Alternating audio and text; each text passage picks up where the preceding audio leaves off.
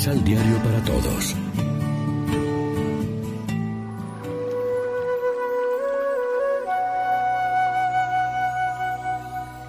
Primera lectura.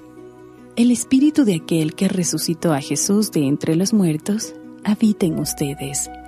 De la carta del apóstol San Pablo a los romanos.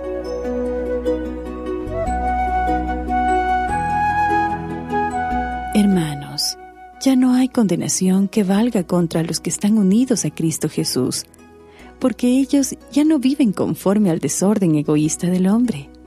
Pues si estamos unidos a Cristo Jesús, la ley del Espíritu vivificador nos ha librado del pecado y de la muerte. En efecto, lo que bajo el régimen de la ley de Moisés era imposible por el desorden y el egoísmo del hombre, Dios lo ha hecho posible cuando envió a su propio Hijo que se hizo hombre y tomó una condición humana semejante a la nuestra, que es pecadora, y para purificarnos de todo pecado, condenó a muerte al pecado en la humanidad de su Hijo.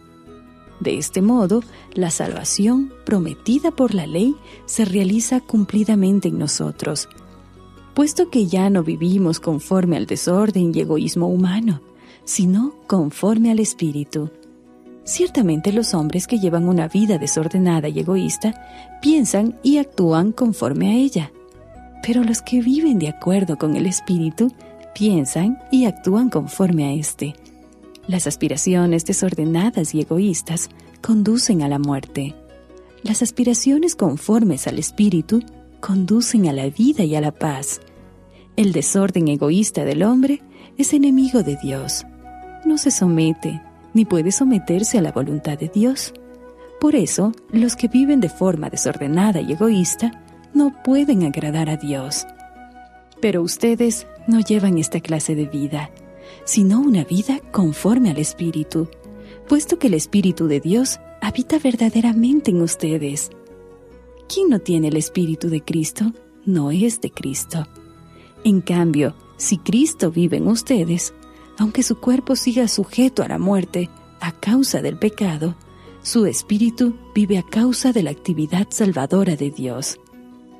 Si el espíritu del Padre, que resucitó a Jesús de entre los muertos, habita en ustedes, entonces el Padre, que resucitó a Jesús de entre los muertos, también les dará vida a sus cuerpos mortales, por obra de su espíritu que habita en ustedes. Palabra de Dios.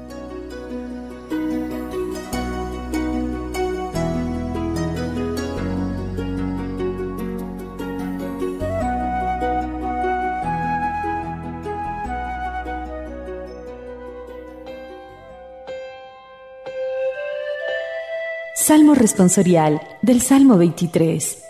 Ah Señor, que te busquemos.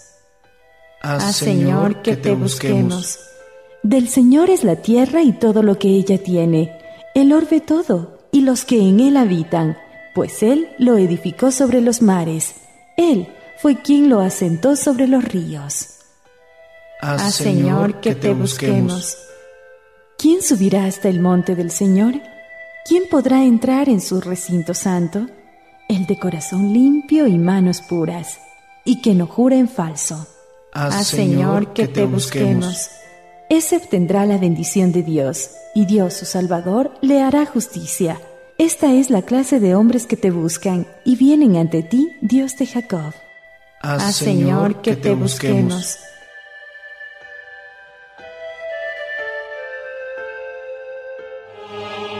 Proclamación del Santo Evangelio de nuestro Señor Jesucristo, según San Lucas. En ese momento se presentaron algunos y le contaron a Jesús lo que había pasado con los Galileos, a quienes Pilato había dado muerte en el templo, mezclando su sangre con la de sus sacrificios. Jesús les contestó, ¿Creen ustedes que esos Galileos eran más pecadores que todos los otros Galileos por haber sufrido esa desgracia? Yo les digo que no. Pero si ustedes no toman otro camino, perecerán igualmente.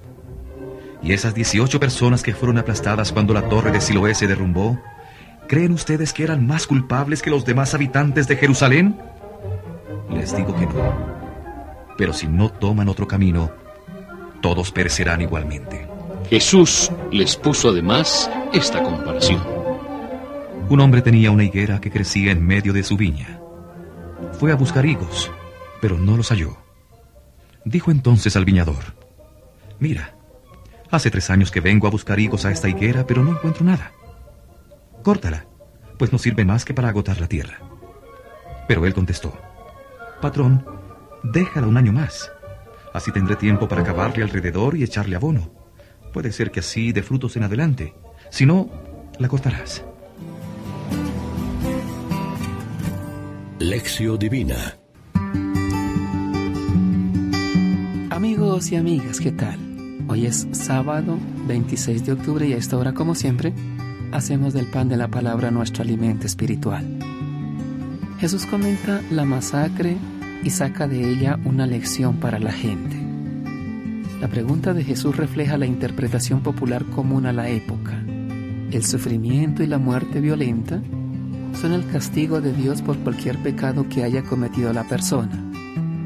La reacción de Jesús es categórica, les digo que no, y niega la interpretación popular y transforma el hecho en un examen de conciencia. Si no se convierten, perecerán todos del mismo modo. Es decir, si no se da un verdadero cambio, sucederá para todos la misma masacre. La historia posterior confirma la previsión de Jesús. El cambio no se ha producido. Ellos no se convirtieron y 40 años después, en el 70, Jerusalén fue destruida por los romanos. Si de alguna manera nos vemos reflejados en la imagen de la higuera, la buena noticia está en que el tiempo de vida que nos ha dado el dueño del universo nos abre un espacio para dejar que actúe en nosotros la gracia divina y produzca sus frutos de paz, de alegría, de justicia, de amor en cada uno de nosotros. Es un regalo, una especie de segunda oportunidad que no deja lugar al error. Por otro lado, si es la figura del viñador la que nos represente, debemos entrever nuestra parte en la intercesión y en los esfuerzos que debemos realizar para contribuir a la conversión de los demás.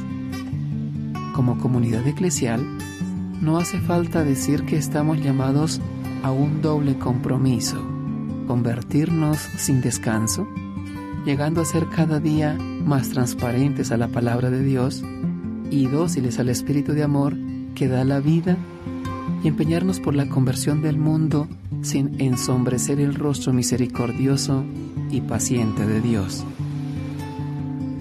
Reflexionemos. ¿Es Cristo el parámetro para medir la gravedad de los acontecimientos destructores y para decidirnos a la conversión? ¿Nos arrepentimos del mal del que también somos corresponsables? Oremos juntos. Dios del cielo, paciente y bondadoso, en tus manos ponemos nuestras dificultades. Danos fortaleza para salir adelante. No permitas que nos alejemos de tu amor. Amén. María, Reina de los Apóstoles, ruega por nosotros.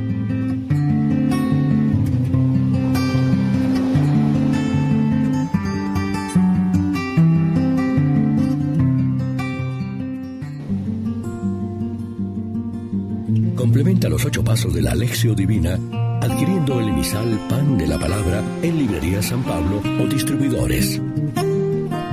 Más información www.sanpablo.co Pan de la Palabra. Vive la reflexión.